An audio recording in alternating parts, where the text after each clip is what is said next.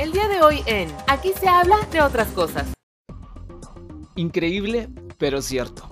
Hemos llegado a la tercera temporada. De aquí se habla de otras cosas y lo recibo con muchísimo gusto, con toda la alegría y con muchísimas buenas y nuevas cosas que vamos a recorrer en esta tercera temporada. Si estás escuchando por primera vez, bienvenido seas. Y justo para comenzar, pues algo que se está volviendo una tradición es que tengamos un alguien, un invitado especial para arrancar la temporada como debe de ser. En la segunda temporada tuvimos una madrina espectacular, Montserrat Marañón, y en esta ocasión tenemos un padrino.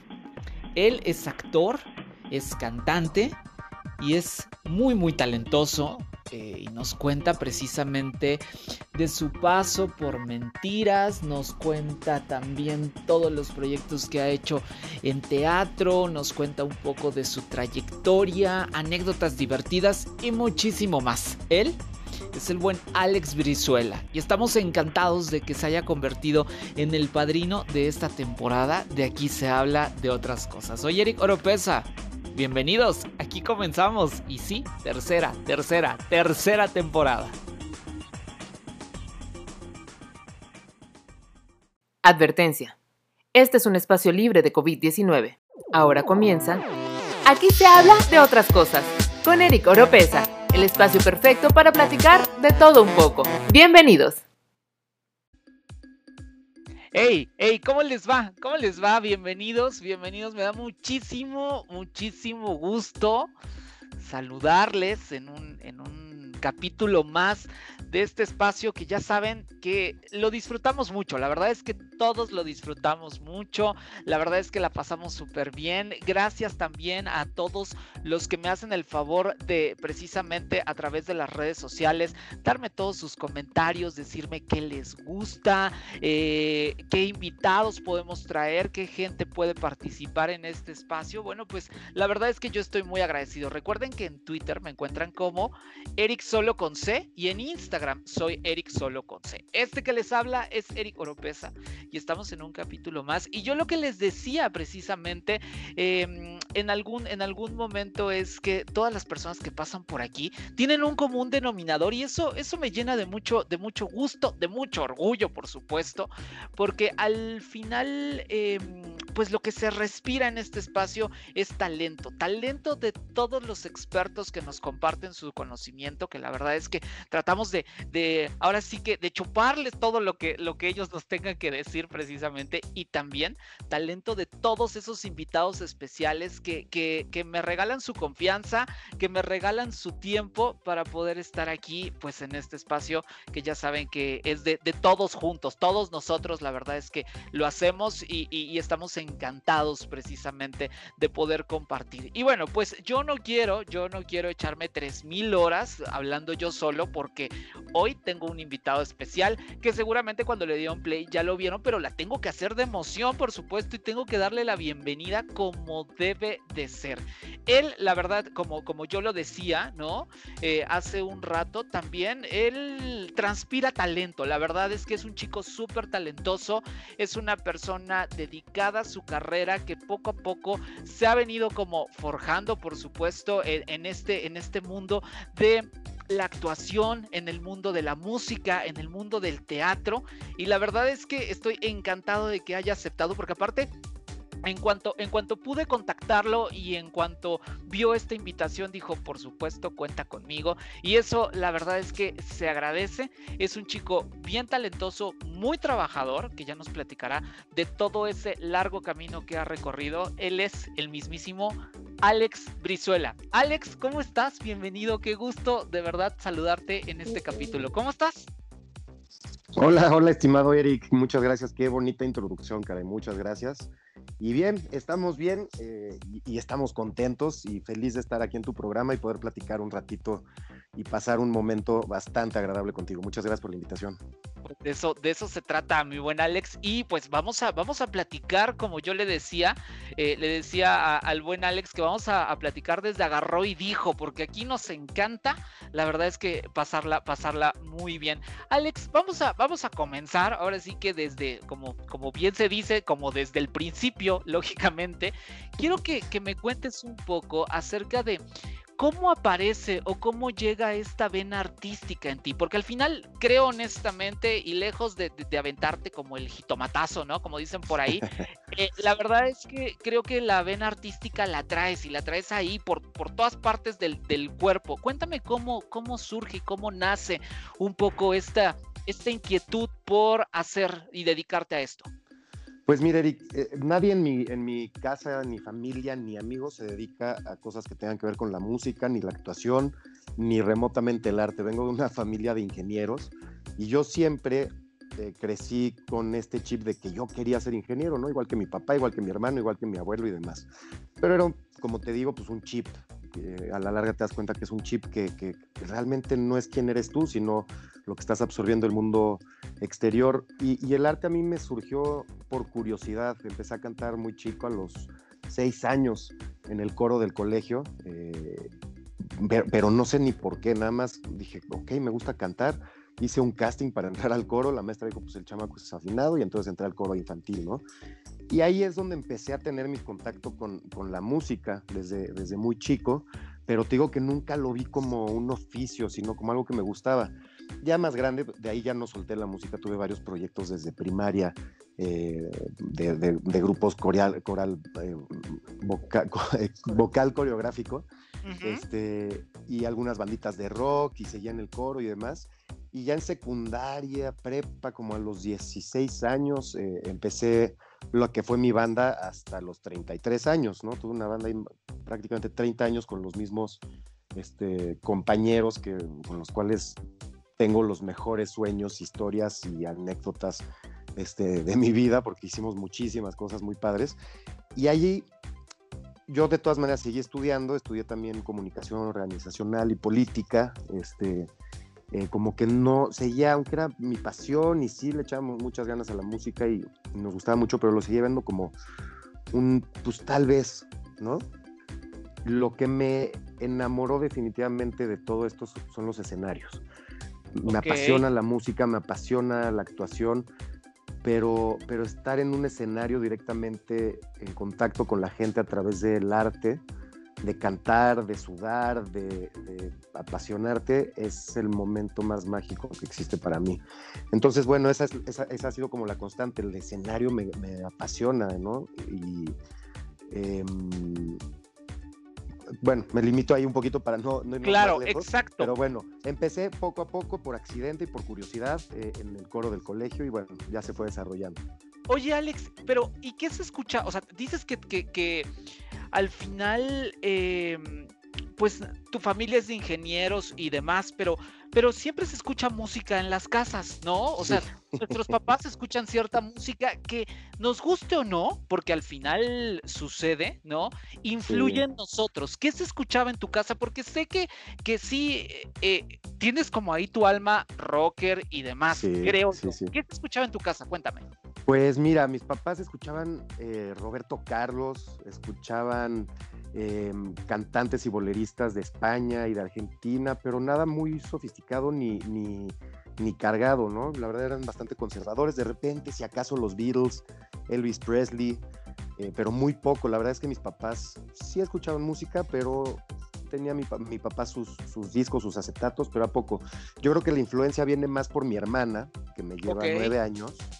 Entonces, bueno, cuando tú tienes 10 y ella 19, es una diferencia cañona, ¿no? Cuando tienes 5 y este, ella 14, empiezas a oír lo que está de moda, ¿no? Y bueno, mi hermana en aquel entonces me acuerdo mucho que pasó por la etapa pop de México, este, escuchando Flans, escuchando Timbiriche, escuchando Menudo, este, pero también me acuerdo mucho escuchando Toto, con las, ¿no? África era un himno para mí para mi hermana, me acuerdo por ahí que se compró un disco que la regañaron mis papás de Kiss, ¿no? Porque era como muy rockero.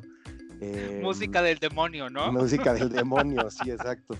y por mis amigos, porque con estas bandas que empecé a conocer, eh, amigos que tocaban también, vecinos y demás, ahí es donde conocí, me acuerdo, un, un, muy buen amigo del cual ya no, pues, no, no, tengo idea de qué sea de su vida, espero que esté muy bien, pero me pasó un cassette de Guns N' Roses, de, del disco de Use Your Illusion, el azul, me parece que es el Había volumen 1 y volumen 2, si no me equivoco. Exacto, exactamente, era el 1, me parece que es el azul, que es donde vienen casi los mayores éxitos de, de esa entrega de Guns. Y ahí es donde me empecé, y Metallica, ¿no? Y después me compré mi guitarra eléctrica y entonces la primera canción que saqué fue de Nirvana y la segunda de Metallica. Porque era como el ambiente rockero, ¿no? Y, y, ahí es donde empecé a conocer más la música por mis amistades, por, por la gente con la que convivía y hacía música, que por, por mi propia casa.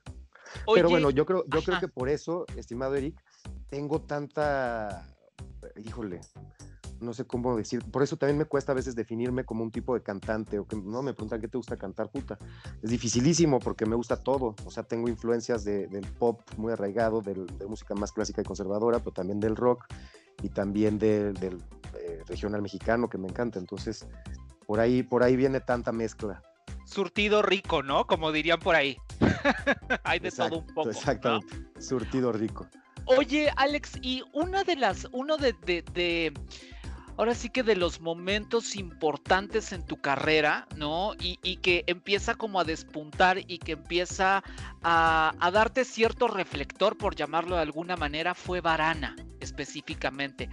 ¿Qué representó Varana en tu vida? Cuéntame un poco cómo llega, porque justo me decías esto de algunas eh, banditas en el, cuando, cuando estabas desde la secundaria y demás, pero sé que llega un momento, esa banda se llama Varana, antes se llamó de otra manera, si no me equivoco, pero cuéntame un poco acerca de, eso, porque es como, como ese primer gran reflector que tienes, si no me equivoco, Alex. Sí, sí, en efecto, Eric. Varana es esta banda que te cuento que empezamos prácticamente Dani López, que era mi baterista, y yo desde los 16 años por ahí.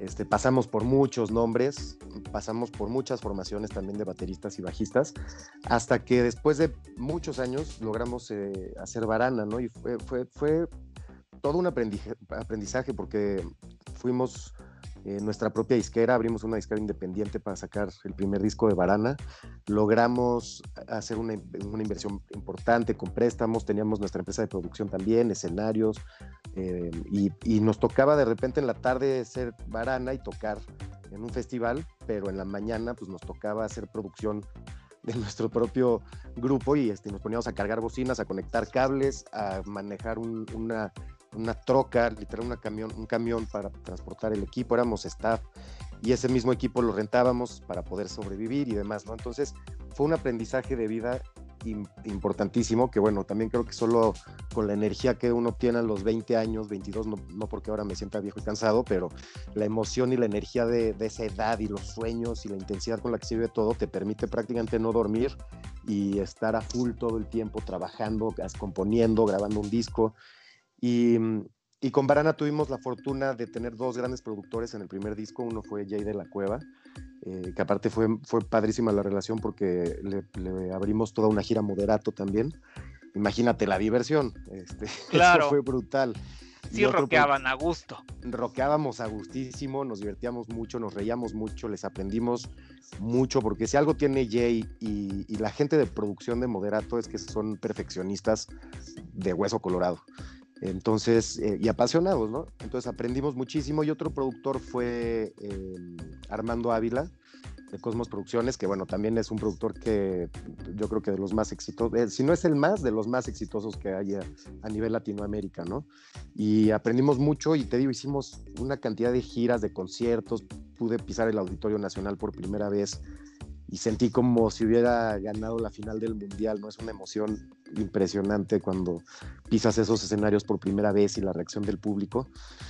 Y mm, eso, Varana me permitió darme cuenta a mí mismo que, mm, que quería hacer música para vivir y vivir para hacer música.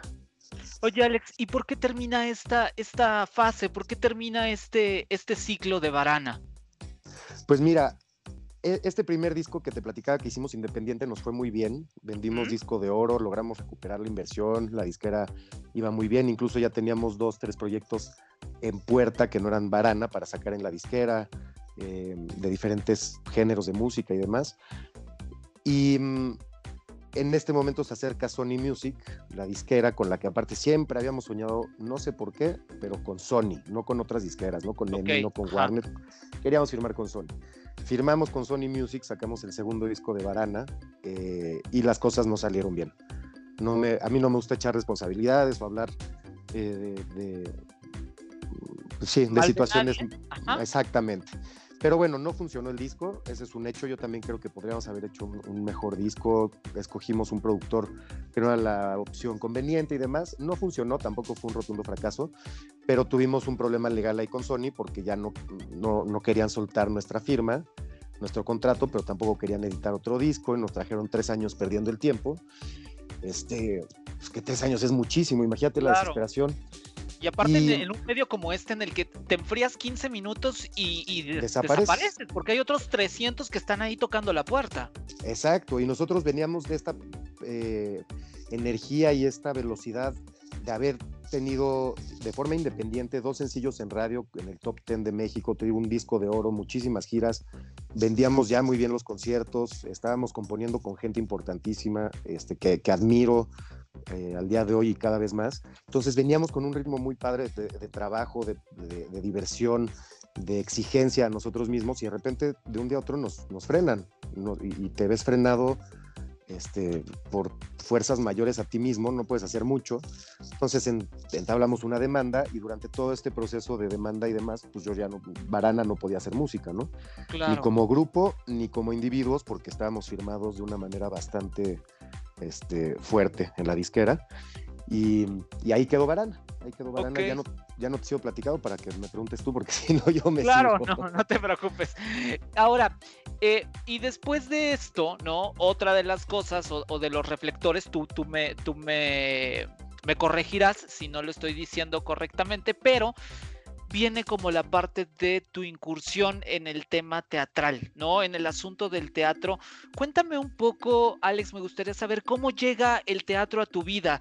Tú te lo encuentras, él te encuentra a ti, o sea, que de repente te hayan invitado, o tú empezaste como a buscar otras alternativas, en fin, cuéntame, cuéntame cómo te encuentras con eso, que supongo que también tiene que ver con este asunto de, pues, el escenario, ¿no? Verlo así, pero pues el teatro es muy diferente a hacer música y, y, y presentarte en, una, pues en un toquín, digámoslo así, ¿no? ¿Cómo llega? Cuéntame un poco acerca de eso, Alex.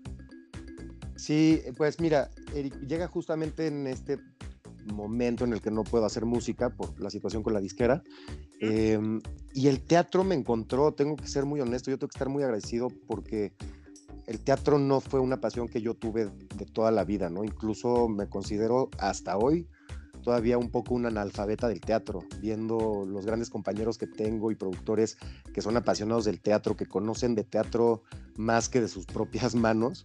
Este, yo me considero un analfabeta, pero pues sí, ya soy un apasionado también del teatro. Me encontró un poco por accidente, hice un proyecto, me invitaron a hacer una, un piloto para una obra de teatro, para un musical que querían montar en Broadway. Em, entonces, bueno, una amiga me dijo, oye, tú cantas, ¿no? Te, conozco de Varana. No, era mi amiga, me conoció más bien. Te conozco de Varana y este, estoy, escribiendo un musical y me gustaría que tú interpretaras este personaje. ¿Qué onda? ¿Quieres hacer el casting? Y pues yo ya estaba en desesperación total con Varana y dije, pues ¿por qué no? ¿Qué, pierdo? No? no? sé ni de qué se trate la actuación, ni, ni, el teatro, ni esta obra, pero vamos a ver qué. Y pues me tocó hacer un casting bastante complicado y, y cuando voy llegando, para mi sorpresa, eh, mi pareja en el casting era Fernanda Castillo, que sí la conocía por, por, todo lo que ha hecho, y en el musical, en este piloto que nunca salió, estaba Mauricio Martínez, estaba eh, Mónica Huarte, Adriana Llabres, venía llegando de Nueva York, y ahora es una actriz reconocidísima en teatro. Em, se me está yendo alguien por ahí, creo. Bueno, no, creo que. Ah, Alan Estrada. O sea, puro monstruo del teatro musical. Ajá. Este, puro monstruo de la actuación, ¿no? Alan, Alan y Fer acababan de hace, hace algunos años la primera y exitosísima temporada de Hoy no me, puedo, no me puedo levantar. Mauricio Martínez, que bueno, aunque Operación Triunfo no fue un exitazo, él sí fue un exitazo y es un, referente del Teatro Nacional en México eh, y ahora en Nueva York. Y Mónica Huartes, ni se diga, pues, ¿no? La comedia. Te digo, yo voy llegando a ese casting y dije, ay cabrón, ¿qué, qué estoy haciendo aquí? Claro, sí, sí, sí. Pero bueno, pues ya estoy aquí, le entramos. Y fue un proyecto muy bonito, te digo, no, no, no llegó a concretarse como querían. Filmamos el, el piloto, ellos ya no consiguieron después los, eh, los fondos para montarlo en Broadway, pero bueno, de ahí, de ahí empezó mi relación con el teatro. Fernanda me dijo, oye Alex, hice una relación muy padre con ella. Me dice, oye, pues tienes vena de actor, o sea, eres, eres novato, pero tienes vena, ¿por qué no te dedicas a esto? ¿Por qué no le entras? Y entonces me pasó el teléfono de... Eh, ay, se me acaba de ir su nombre, la directora de casting de Ocesa Teatro, una, una gran eh, directora de casting que, que, quiero y adoro mucho, unas que ahorita se me fue la memoria por completo. Ah, Claudia, Claudia, Claudia, ahorita me acuerdo. ¿Claudia qué? Ah, Claudia Romero, ya me soplaron aquí. Claudia Romero, que la adoro.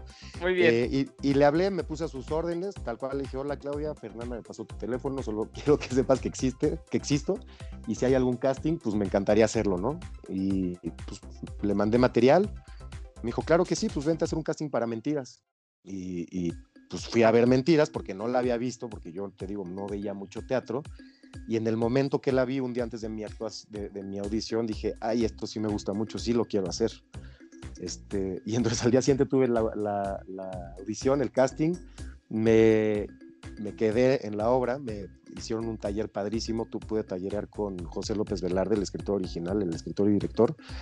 Estuve cerca de un mes haciendo un taller con él, que es un regalo de vida, ¿eh? porque él ya no dirigía mentiras y, él mismo se me acercó y me dijo, oye, yo sé que eres novato, sé que no tienes experiencia de actuación, pero me gustaría dirigirte personalmente, ¿me regalas tu tiempo? Y claro que sí, José, por supuesto.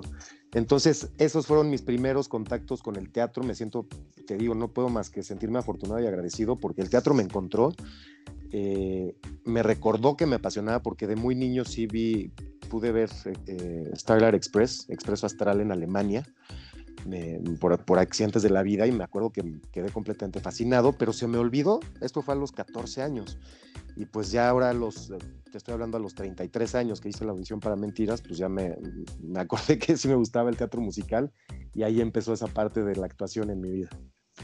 Alex, y al respecto de, específicamente ese casting para, para Mentiras, ¿qué es lo que más recuerdas del momento en el que tú llegas y dices, bueno, pues yo soy Alex, buenas tardes o buenos días, no sé en qué momento del día lo hiciste, pero ¿qué es lo que más recuerdas? Si vamos a ese momento, ¿qué sentías así? ¿Te super temblaban las piernas o tú llegaste como, mm, pues ya que pase lo que tenga que pasar? ¿Qué, qué recuerdos eh, te, te, genera ese, ese momento de tu casting de mentiras, Alex? Pues mira, hay dos, hay dos muy importantes. Este, primero empecé con las escenas actuadas. ¿no? En teatro musical generalmente ese es el casting de una canción y también después de escenas, ¿no? Quieren ver tu rango como cantante y tu rango como actor. Entonces empecé con las escenas actuadas y para mí fue raro en ese momento porque no tenía contacto con la actuación y las escenas las hice con el que era el director residente, eh, Omar, un, tipazo, pero fue muy raro porque pues, en, eh, las escenas son con mujeres, ¿no? Con las cuatro mujeres de mentiras, con Yuri, es una escena con Yuri, el casting, otra con Lupita, otra con Daniela y otra con Dulce. Y yo las estaba haciendo con un cuate, entonces digo, por más tonto que suene, para mí fue muy extraño porque no sabía que, que así se podían ensayar las escenas o, cómo le iba a dar réplicas si era un hombre y tenía que tratarlo como mujer. Me desconcentró un poco por mi novatez, pero fue muy chistoso y nos reímos mucho durante las escenas, fluyó muy bien, como que no dejé que esta parte de novato se apoderara de mí, más bien dije, vamos, ya estamos aquí, hay que reírnos y divertirnos. No sé si lo voy a hacer bien o pésimo, pero mínimo me voy a divertir. Y creo que eso fue importante, ¿no? El que yo lo gozara, pues también hace que el que me estaba viendo, pues recibiera algo, algo bonito, me imagino. Y por otro lado, la escena cantada, pues yo venía a cantar con mi banda, tampoco había hecho nunca una interpretación de teatro musical ni de nada que no fuera mi propia banda. Entonces yo me puse a cantar, según yo, padrísimo y no sé qué, y acabo las dos canciones, que era Toda la vida y Mudanzas. Y José López se me queda viendo y me dice, oye Alex, muy bien, cantaste muy bonito, muy padre. Ahora puedes por lo menos abrir los ojos y este, e interpretar la canción. Claro, yo estaba clavado como si fuera un concierto mío, ¿no? Y pues no, es teatro musical, tienes que interpretar la canción, las canciones dicen algo, tienes que mostrar que no tienes dos pies izquierdos y que te puedes mover y bailar un poquito y demás. Entonces, bueno, me dio mucha pena también y dije, claro que sí, a ver, ¿me haces favor de darme algunas indicaciones o qué te gustaría ver? O sea, ahí me dirigí un poquito y ya fue, fue mi, las volví a hacer las dos canciones y bueno, ya fue un poco otra historia sabiendo qué es lo que tenía que hacer. Y hablando específicamente también de mentiras, Alex, em, cuéntame un poco de esa primera función? Cuando ya te dijeron, ¿sabes qué? Ya vas. ¿Qué recuerdas de eso? ¿Recuerdas que muchos nervios? ¿Recuerdas este, que se te olvidó la letra de esto? ¿Que se te olvidó el diálogo? ¿Que se te olvidó? ¿O todo bien? ¿Todo salió perfecto? ¿Fluyó rápido? ¿Fluyó fácil? ¿Qué recuerdas de esa primera función? híjole, sí, estaba muy nervioso. Me acuerdo que sí me temblaban las manos. Eh, sudaba mucho, Eric. Era papel micrófono, este, porque estaba de la cantidad de sudor que, tenía sí lo disfruté, no quiero que, mm, comunicarte que por los nervios no lo está disfrutando, lo disfruté y mucho, pero sí estaba nervioso y me doy más cuenta hoy de lo nervioso que estaba que en ese momento. En ese momento yo creo que lo que yo sentía es que estaba sobreviviendo y que había que, echarle todas las ganas, ¿no? Y siempre fue mi idea. Tal vez, o sea, mi, mi pensamiento era, tal vez no sé bien qué estoy haciendo aquí, pero por lo menos lo voy a hacer hasta con todas mis ganas, ¿no? Hasta sudar este, por lo menos que en esfuerzo no quede la cosa, ¿no? Tal vez sí en talento o en experiencia, pero en esfuerzo no. Y tanto fue así que, rompí, me imagino que conoces el escenario de mentiras, está rodeado de, luces neón, rompí tres luces neones de, mis coreografías. Sí, sí, no, no, no, porque pues, aparte soy muy grande, mido 1,93 y yo no tenía idea de mi energía actoral en un escenario de este tipo, ¿no? Bueno, de mi energía actoral para nada y menos en un escenario así tan complejo como es el de Mentiras. Entonces yo estiraba la mano y rompía un león de un lado y otro del otro y aparte sus leones son carísimos, pero bueno, son parte de las anécdotas ahí que, que, rompí los leones, pero también tenía compañeras que, hasta la fecha muy adoro, me tocó estrenar con... Eh, con Paula Gómez de Lupita, con Marta Fernanda de Dulce, eh, Crisanta y, Hiromi. Y entonces eran unas, son unas bestias del escenario estas mujeres, Eric, en lo que hacen son arrolladoras. Entonces yo mi principal objetivo como actor era empatar la energía de ellas, ¿no? No verme más, más chico o más pequeño. Y entonces eso me ayudó mucho a tener una presencia en el escenario eh, más precisa de lo que tal vez hubiera sido si me hiciera de, otro, de otra forma y, me ayudó mucho tener compañeras tan aguerridas con una energía tan bárbara en el escenario. Justamente hablando de compañeras, precisamente, ¿no? Eh, ¿Me puedes compartir, por ejemplo, o sea, al final seguro que tienes buenos recuerdos y buenos momentos con todas, pero algunas cosas que recuerdes particularmente, que haya, que haya habido muy buena química, que de repente, o eh, alguien que cuando llegó tú dijiste, híjole, se me hace que es bien fresa y bien pesada y, y resultó una muy buena amiga tuya. En fin, eh, algunas cosas que nos puedas compartir al respecto de tus compañeras en mentiras. Sí, hay, hay muchas anécdotas y, muchas cosas así. Eh, digo, me ha tocado hacer teatro ahí en Mentiras con Angélica Vale, con Ana Brenda Contreras, Kika, que sigue ahí con nosotros. Y bueno, todos estos, eh, todas estas eh, actrices que están más bien como invitadas y vienen a hacer cortas temporadas, pues también aprendes muchísimo de ellas y de la escuela que trae, por ejemplo, Ana Brenda de, la televisión. pues es, es, otra cosa, ¿no? Dalila con la comedia le aprendes en cada función a Dalila, le aprendes algo de comedia, ¿no? Algo nuevo. Lore de la Garza, que ahora tengo la fortuna de estar con ella en Ghost, el musical también, eh, que canta increíble, la Lore nos tiene sorprendidísimos en todo lo que está haciendo. Pero, mm, pues cariño, mi querido Eric, hice, familia ahí. Eh, Tuvimos mucha gira en Mentiras, hicimos muchas, muchas giras, se siguen haciendo, bueno, cuando estamos en temporada regular, pero esas giras pues te unifican muchísimo, conocí, conocí los teatros más bellos del país, este, desde Mérida hasta Tijuana, sin exagerarte, gracias a Mentiras, y con compañeras lindísimas, talentosísimas. Eran unas desveladas horribles, no dormíamos mucho, eh, pero a cada lugar que llegábamos, alguien tenía un plan para ir a, ir a comer juntos, ¿no? Algún restaurante de algún amigo local, eh, o, de, conocidos, etcétera. Entonces siempre convivíamos y siempre han sido compañeras que adoro y, amo con todo mi corazón, la verdad.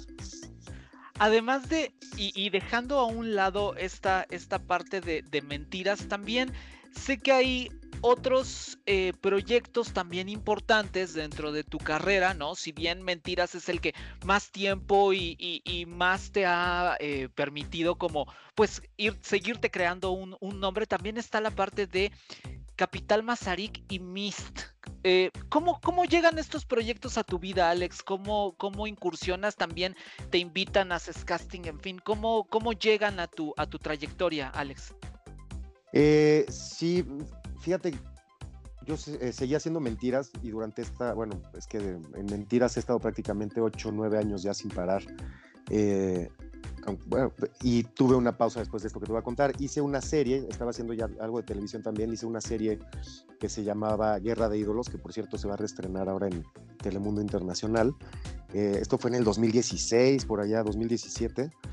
Y mm, estaba haciendo esta serie que era como la promesa de Telemundo, ¿no? Finalmente no cumplió las expectativas que todos teníamos de esta serie, pero fue un proceso muy padre, también del que aprendí mucho y, que me dejó un gran sabor de boca, pero también fue muy exigente, fue un proyecto de cerca de 100 capítulos, filmado con una calidad de cine, entonces fue muy complicado, fue bastante, bastante pesado, pero divertidísimo, ¿no? Ahí pude compartir también con, con María León, con Alex de la Madrid, que adoro y que, que es un este, gran actor. Aarón, que ya vi que creo que lo tuviste, ¿no? También Aarón Valderi por acá. Sí, sí, sí, sí. Aquí estuvo en la temporada pasada. Le mandamos un saludo. Exacto. Y ahí me invitaron a este proyecto. Yo ya había ido a Mist, ya había visto este show de Mist y a mí no me, yo no, no quería llevar mi carrera hacia hacer shows de este tipo, ¿no? Eh, por ese momento, por intereses que tenía en ese momento diferentes. Yo estaba más clavado en hacer televisión, pero me invitaron a este nuevo show que era Capital Mazarik. Eh, este, en, el tiempo que había acabado de grabar la primera temporada, porque íbamos a grabar dos temporadas de Guerra de Ídolos, pues solo se hizo una, pero en ese momento no sabíamos y yo tenía tres meses libres en los que no podía agarrar otros proyectos actorales. Me invitan a hacer Capital Mazarik y dije, va, pues le entramos y conocí a gente tremendamente talentosa. De verdad que estoy muy afortunado, Eric, que en todos los proyectos que he estado, eh, estoy rodeado de gente talentosa de la cual aprendo y, hago a grandes amigos, gente muy sana también, muy eh, entregada y, siempre he tenido compañías maravillosas. Capital no fue la excepción. Este, de hecho, pues ahora mi mujer con la que vivo, pues salió de ahí, de ahí nos conocimos. Entonces no te puedo decir nada malo de Capital más que me regaló los mejores momentos en el escenario con compañeros y hermanos que adoro y adoraré el resto de mi vida. Y bueno, finalmente cerró por problemas legales, eh, hubo un problema de delegación y demás. Esa compañía cerró y me invitan a formar parte de Mist. Dije, bueno, pues ya estoy en los escenarios, ya me sé esto de cantar eh, covers, hacer un show de covers y coreografías y demás, un espectáculo de este, ya lo hice en Capital, me gustó, pues vamos a Mist, que es el número uno y que está rompiendo récords y, es, ha sentado un precedente en la vida nocturna de México, de la Ciudad de México, pero por mucho, ¿no? Y, y bueno, ya llevo tres, voy para tres años, tres años y medio siendo parte del elenco de Mist, que también me ha enseñado muchísimo y, y híjole, hemos pisado unos escenarios padrísimos en Guatemala. El año pasado, antes de la, de la pandemia, hicimos eh, un concierto de fin de año en Guatemala para 5 mil personas, impresionante. Y, y, pisar ese escenario del Foro Total Play todos los fines de semana, que es un escenario bellísimo, también es un regalo de la vida este, poder hacer eso con tanta diversión y disfrutarlo de, la forma en la que lo hago, no me puedo considerar menos que afortunado, Eric. Oye, y Alex, por ejemplo, justo hablando un poco acerca de la preparación que tú tienes, ¿no? Eh, al, respecto de salir a, escena antes de... ¿Tienes algunos rituales? ¿Haces algo específicamente antes de, salir al, escenario a, cantar y, también saber qué pasa después? Después de eso, que ya te vas a tu casa, gracias, ahí nos vemos, o sabes que si voy a hacer una parada porque necesito ir a comer unos taquitos, ¿sabes qué? ¿Qué pasa antes y después? ¿Me puedes platicar un poco acerca de eso? Sí, claro. Mira, antes depende mucho de del estado de ánimo en, el que esté, ¿no? Pues hay días que estás muy cansado, hay días que traes muchísima energía, hay días que estás triste, ¿no? Y la, gente pues no piensa que a veces el artista, aunque esté triste, pues tiene que salir al escenario y dar lo mejor de sí. Y también depende mucho de qué estoy interpretando, ¿no? Si es una obra un poco más seria o, demás. Entonces trato de hacer algún tipo de meditación que me, que me lleve hacia la energía que busco tener para empezar el show. Algo cortito, ¿eh? no te digo, yo, a mí no me gusta clavarme este, digo, porque también estudié actuación en, tres escuelas diferentes, conozco mucho, eh, muchos métodos y hay gente que es muy clavada y lo respeto y si es lo que necesitan está padre, ¿no? A mí tampoco me gusta meterme tantos, hago una meditación de cinco minutos, ya sea por medio de la respiración o ejercicio físico o, simplemente silencio, me pongo música, también muchas veces me pongo una música que me inspire o que me suba como el ánimo del corazón. Este, y simplemente cada vez que piso el escenario eh, por primera vez en un día, le pego a las maderas, o sea, al piso, eh, y, lo beso y doy gracias, ¿no? Y acabando el show, siempre me despido también cuando damos las gracias, cuando hacemos la, sí, las gracias, que se dice en cualquier hora de teatro, pues tengo tres seres muy queridos que ya no están en este plano y siempre les dedico a ellos mis, mis, funciones. Em, y saliendo, depende, si es teatro, salgo con mucha energía, entonces no me puedo dormir. Después de un show no me puedo dormir pronto nunca. Entonces, si es estos shows como Misto Capital, que es, acabamos a las 3, 3 y media de la mañana, generalmente yo a la casa y está mi mujer este, esperándome, haciendo alguna actividad de ella, pintando o algo, o llegando de un show también y nos ponemos a cocinar juntos hasta quedarnos dormidos, ¿no? Cenamos y, nos dormimos. Pero tenemos un ritual muy bonito de cocinar juntos después de, trabajar en la noche. Y si es teatro musical, a veces eh, que acabo más temprano de teatro, me gusta irme a cenar, tal vez con alguien conocido, o venirme a mi casa también con mi mujer y mis perros, pero no me gusta mucho salir de fiesta, este, no salir de fiesta después de funciones y así, no, no, la verdad es que antes sí, hoy en día ya disfruto más otras cosas. Oye, Alex, ¿y llevas contigo algún, o sea, cargas contigo algún amuleto, algo que tú digas, ah, pues esto siempre me ayuda? Eh, que puede ser desde a lo mejor una cadena, una pulsera, o a lo mejor una prenda que digas, no, tengo que usar mis calcetines o mi, ¿sabes? Eh, este tipo de cosas. ¿Algo, algo te, acompaña en ese sentido? Sí, sí, muchas cosas. Soy muy de amuletos. La gente ah, creo que ya ha visto que me cuelgo muchas cosas. Y no tanto que sean amuletos, sí, son amuletos. Este, pero por ejemplo, tengo anillos, tengo anillos muy importantes para mí que eran de mi hermano que falleció, este, y, los uso mucho en escenario. Me, y siento, ¿no? A mi hermano ha sido una de las personas más importantes, era de mi familia el primero que estaba siempre apoyándome, echando, echándome porras, eh, diciendo, bro, eres el mejor, ya sabes, su ánimo me animó siempre.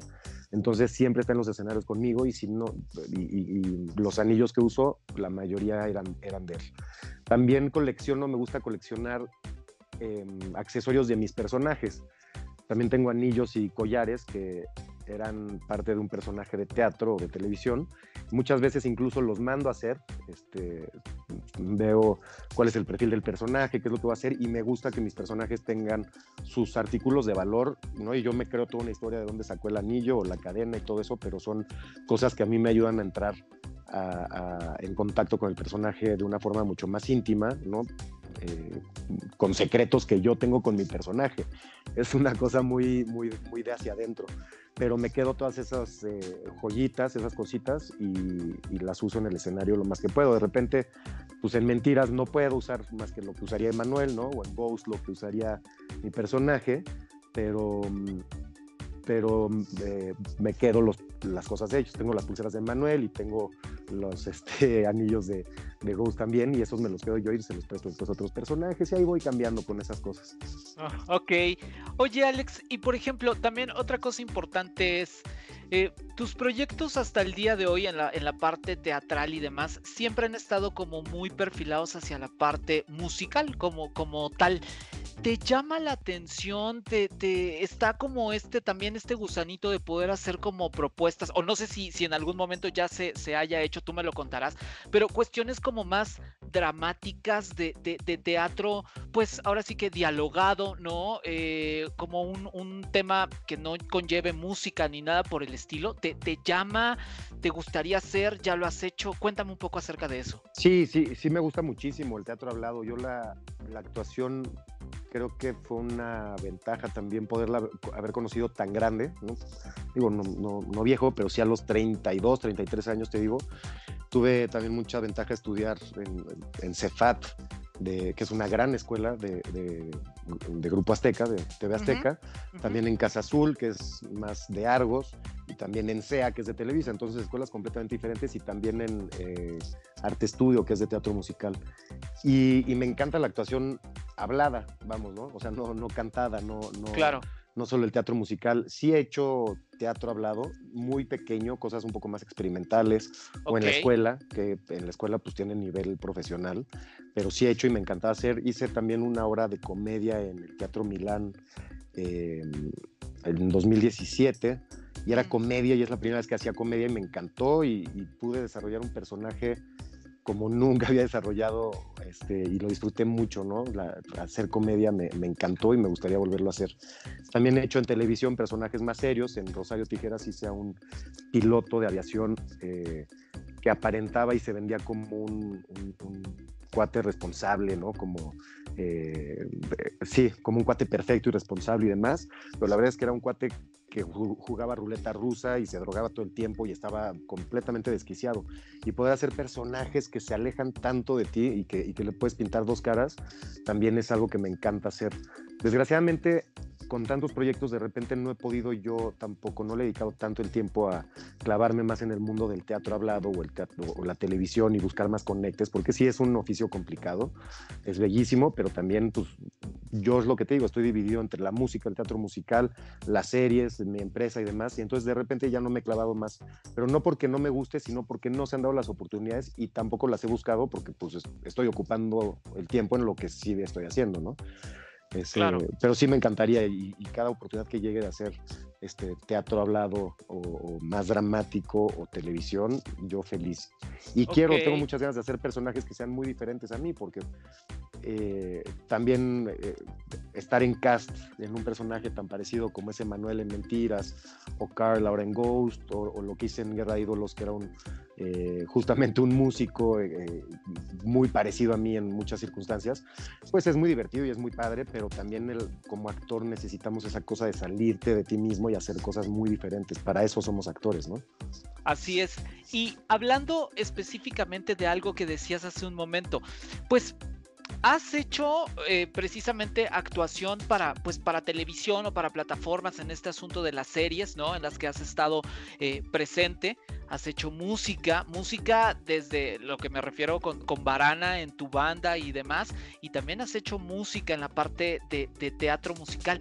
Si te tuvieran que poner a elegir, ¿cuál? ¿Con cuál te quedas? ¿Cuál es la, la que más conecta contigo ¿Y cuál es la que sientes un poco, lógicamente has hecho las tres, las tres seguramente te gustan, pero cuál es la que sientes un poquito más despegada a ti?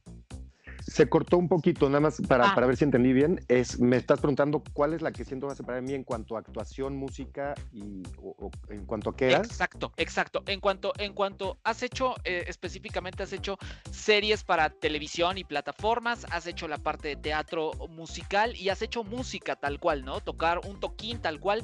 ¿Cuál sientes más cercana a ti? ¿Cuál la sientes un poquito más despegada a ti?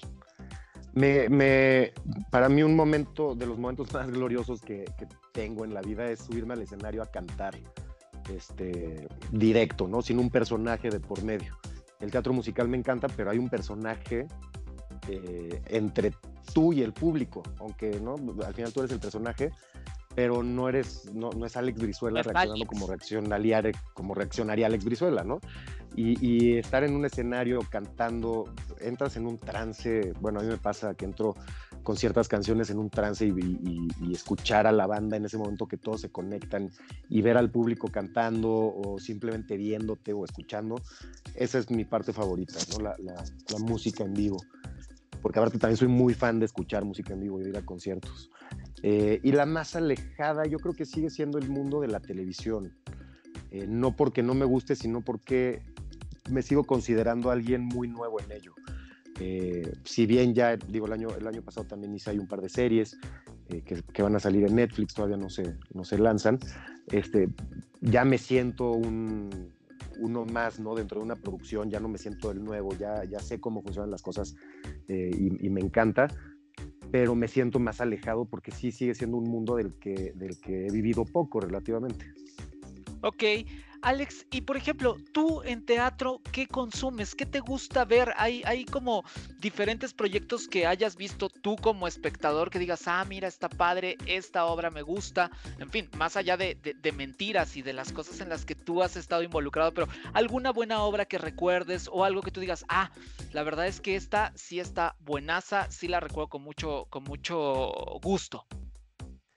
Sí, bueno, una que me marcó es esta de Expreso Astral. Te digo que es un musical de Andrew Lloyd Webber, que los personajes son locomotoras y es en patines toda la obra y aparte me fascina patinar.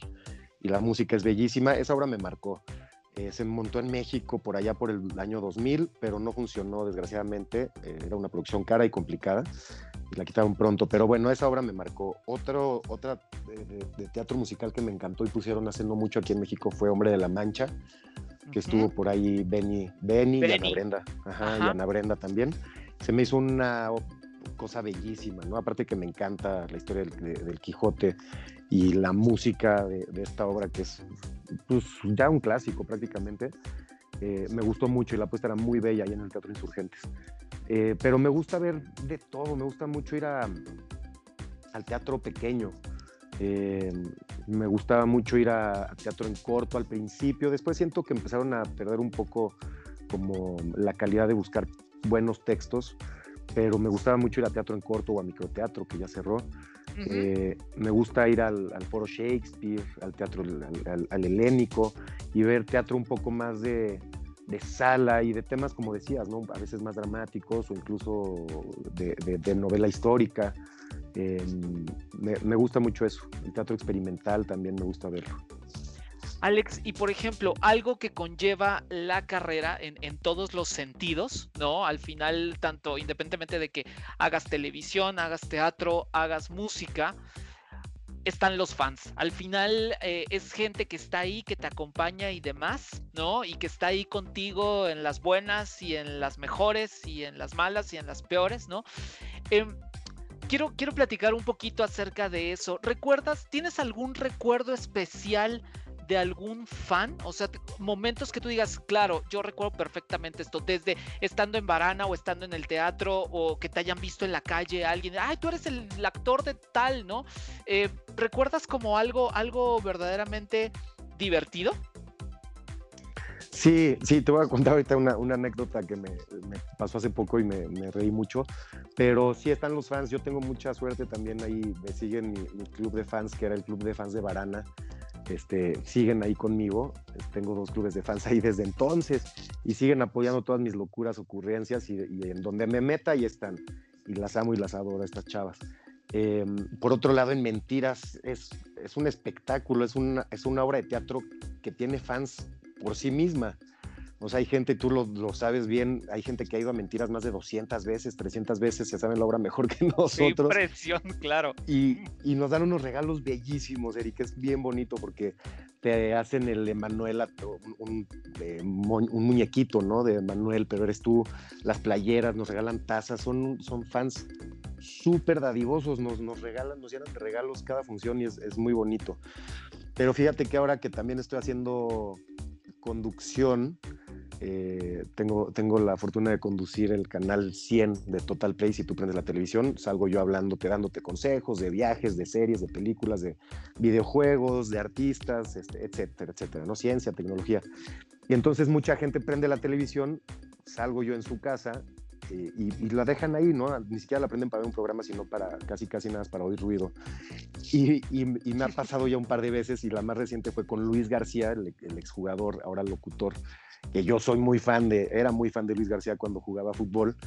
Este, y yo no lo, nunca lo conocí y hace poquito nos presentaron, me presentaron a Luis y a, su esposa y yo, hola, pues Alejandro, mucho gusto, mi Alex, ¿cómo están? Y, ¿Cómo estás? Y me abrazaron él y su mujer, qué gusto verte, con muchísima confianza, ¿no? Nada, nada sobrepasado, pero yo dije, qué, qué raro, nos conocíamos y no sabía y solita la mujer se dio cuenta y me dijo, Alex, perdón, perdón, creo que estamos siendo demasiado confianzudos, es que estás en nuestra casa todo el día y sentimos que ya te conocemos.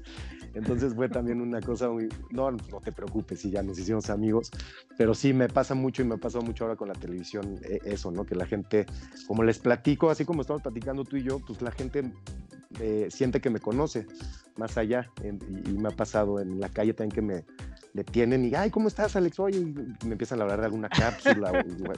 y yo, órale, perdón, ¿quién eres? Se me olvida, ¿no? Esa parte como que de la fama o el que te reconozcan en la calle, yo lo tengo muy escondido, no, no, no es algo que me llama la atención, vaya, entonces cuando pasa, que sí pasa seguido, pues me da mucho gusto y me da mucha risa y platico ahí con la gente un ratito.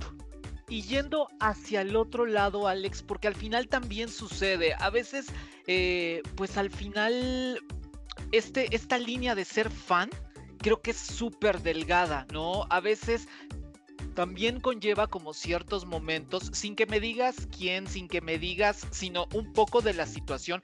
¿Te ha pasado algún momento que tú digas, híjole, es que pues una fan estaba fuera de mi casa, ¿sabes? O sea, como, como ese tipo de cosas que ya transgreden un poco. ¿Te ha sucedido algo, algo así?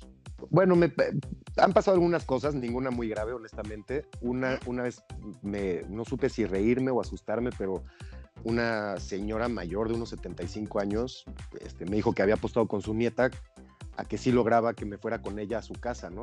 Pero en un sentido a pasar la noche con ella.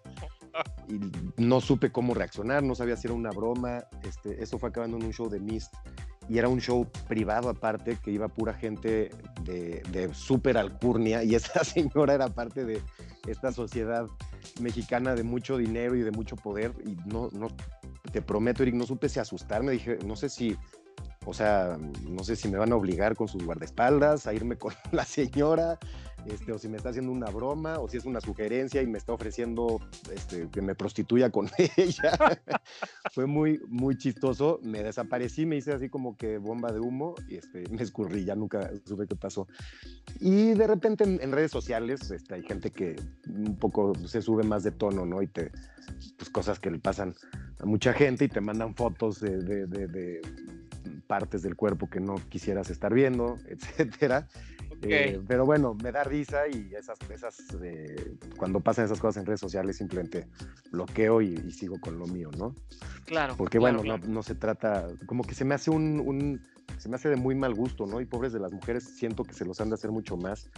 Este, los hombres un poco sin, sin educación o misóginos o no sé, pero pues es de mal gusto, ¿no? Hay que abrir su teléfono y estar viendo ahí partes del cuerpo que no quieres ver, ¿no?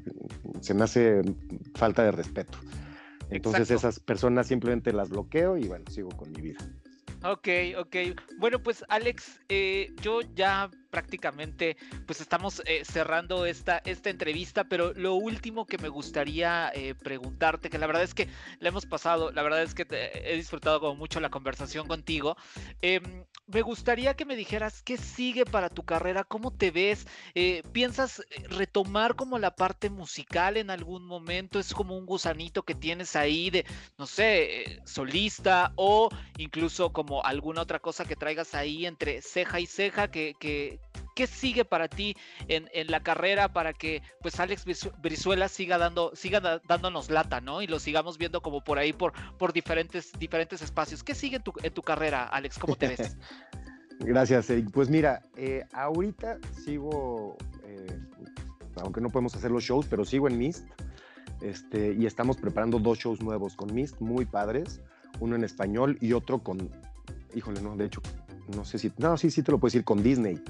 Este, entonces firmaron una licencia con Disney, eh, los productores, y va a ser un show espectacular cuando podamos hacer los shows otra vez. Entonces, bueno, ahí en esa parte estoy algo ocupado, ¿no? También seguiré en Mentiras, eh, con Ghost, el musical, que no te platicó mucho de él, pero bueno, es eh, el musical de la película que se hizo en el 90 con Demi Moore y con Patrick Swayze este, y con Whoopi Goldberg. Y empezamos, hicimos el montaje en noviembre y estrenamos en diciembre apenas y pudimos dar funciones una semana y bueno, regresó el semáforo rojo. Pero bueno, el teatro la verdad es que se ha comprobado en Japón, en Europa, eh, que los teatros con las buenas medidas de sanidad no son lugares de riesgo de contagio. Entonces espero que nos dejen volver pronto porque esta obra de Ghost es un espectáculo. Eric, si no la has visto, tienes que irla a ver. no te lo digo porque esté yo. yo soy el antagónico ahí, pero... Ajá, compartes créditos ahí con Agustín Argüello y con Lorena de la Garza, ¿cierto? Ahí es donde, donde sí, Exacto, con mi, querido Agus y Lore y Daily Parotti, una argentina que es una bomba en el escenario también. Y, y, es una obra que tiene magia literal, tenemos trucos de magia y la obra es muy bonita, la historia es pues una historia que conmueve. Si no te conmueves porque tienes corazón de roca, la música es muy padre también. Entonces, bueno, espero que pronto podamos regresar porque fue un montaje muy bonito, con mucha presión, muy rápido. Este, un proceso complicado porque teníamos que ensayar con cubrebocas y hacer un musical, un proceso de ensayos de dos meses, de un mes con cubrebocas, suena tonto, pero es muy pesado. No puedes respirar bien, no puedes cantar bien, no ves a tus compañeros eh, pues la, boca y la parte de la nariz es una parte importante de la, gesticulación, entonces pues no sabíamos ni, qué estábamos recibiendo del otro, ¿no? Pero bueno, espero que regresemos pronto y la gente lo pueda ver, ahí seguiré cuando se vuelva a poner, es un proyecto que quiero darle continuidad. Eh, y estoy desarrollando dos proyectos musicales por mi parte, ahorita aprovechando el tiempo que sobra en estos momentos un poco, eh, estoy queriendo hacer una banda de nuevo, con música eh, nueva, música mía, música original, un poquito más eh, alternativo diría que lo que hacía en Varana. Digo, la, la, vena popera siempre la tendré, pero ahora también tengo la parte rockera mucho más a flor de piel, aunque siempre estaba ahí en mí, pero ahora con los shows que canto mucho rock en inglés, pues también está una, una, parte más, mi parte musical se desarrolló hacia otros lados también. Entonces lo quiero eh, mostrar en esta nueva parte de, de, música nueva y otro proyecto de una banda de covers que me, que me, divierte mucho y quiero seguir haciendo covers toda mi vida. Entonces esa la tendré ahí como de hobby y también de negocio, porque son, son buen negocio esas bandas también. Este, y seguiré con eso también en lo que se desarrollan nuevos proyectos de actuación. Perfecto, pues, pues nos compartes todo lo que estés haciendo para que, para que te podamos escuchar y para que podamos conocer mucho más de todos tus, tus nuevos proyectos y precisamente para que, para que la gente se entere de, de, todo lo que andas haciendo, Alex, ¿dónde te encontramos en tus redes sociales? ¿Cómo estás? En, en, en Instagram, en, en, fin, en la, las redes que estás utilizando, Alex todas mis redes sociales, Facebook, eh, Twitter, Instagram. No tengo TikTok, me he resistido a, a, a, caer en la garra de TikTok, pero todas son Alex Brizuela MX, Brizuela con B de bueno y Z, Alex Brizuela MX. Mi Twitter, la verdad es que eh, contra el consejo de muchos amigos y managers y productores, este, lo he estado usando más con, por cuestión, con, con, hacia como temas políticos, porque me, como te dije, estudié también comunicación política periodismo y demás, y me apasiona mucho, entonces lo he llevado hacia allá y no tanto hacia mi parte artística. En el Instagram ahí sí subo más de mi día a día, de los proyectos y demás, y en el Facebook también. Pero bueno, si quieren echarnos un buen debate de política, también los espero en mi Twitter con muchísimo gusto. Perfecto, pues ahí está. Eh, Alex, ¿algo más que, que quieras agregar eh, a, a, modo de cierre de esta, de esta plática que tuvimos tú y yo? No, nada, muchas gracias Eric, la pasé espectacular también, muchas gracias por esta entrevista felicidades porque, como me comentabas antes de que empezáramos a grabar el programa, esto lo haces por pasión, lo haces con, con, con, unas expectativas muy grandes. Tú me dijiste sin mayores expectativas, pero lo haces con unas expectativas muy grandes que son las tuyas propias. Y te felicito por eso, porque darle continuidad a los proyectos eh, hoy en día cada vez es más complicado, ¿no? Nos rendimos, tiramos la toalla y que tú tengas tu podcast, que sigas entrevistándonos, que sigas buscando gente, que te comuniques con nosotros como lo hiciste por medio de Twitter, pues habla de, de, de las ganas que tienes de vivir, de conocer, de comunicar, como dijiste, de escucharnos entre seres humanos. Si tenemos que decir algo, pues ser escuchados. Así es que muchas gracias y muchas felicidades. No, hombre, muchísimas gracias a, a gente como tú, como bien lo decía, ¿no? Eh, que, que cree y que apuesta por este proyecto. Y bueno, pues Alex, no me resta nada más que agradecerte y decirte que, que serás bienvenido, que en algún otro momento seguramente podremos platicar de nuevos proyectos, nuevas cosas. Y mientras tanto, pues te dejo un fuerte abrazo y gracias, gracias por, por, por estar en este, en este. Pues, pues muchísimas gracias, Eric. Y sí, yo estaré de vuelta aquí contigo para volver a platicar con mucho gusto de mi carrera, si quieres, o de cualquier otro tema. Yo feliz de echar una buena platicadita siempre con amigos. Y, y bueno, pues acá estamos. Muchas gracias y que venga pura cosa buena para ti. Muchísimas gracias. Y bueno, pues hasta aquí nos, nos quedamos con el buen Alex y yo me tengo que despedir. Gracias por haberme acompañado. Estaré de regreso en un capítulo más. De aquí se habla de otras cosas. Recuerden mis redes sociales. A mí me encuentran en, en en Twitter como Eric Solo con C y en Instagram soy Eric Solo con C. Ya saben que ahí me pueden decir absolutamente todo lo que ustedes quieran y por supuesto que estaremos platicando porque aquí se habla de otras cosas. Que pasen un excelente mañana, tarde, madrugada, noche, cuando quiera que sea que estén escuchando este podcast. Lo único que les puedo decir es gracias, gracias por hacerlo. Un abrazo. Adiós. Platicamos muy a gusto, ¿verdad? Claro, porque aquí se habla de otras cosas.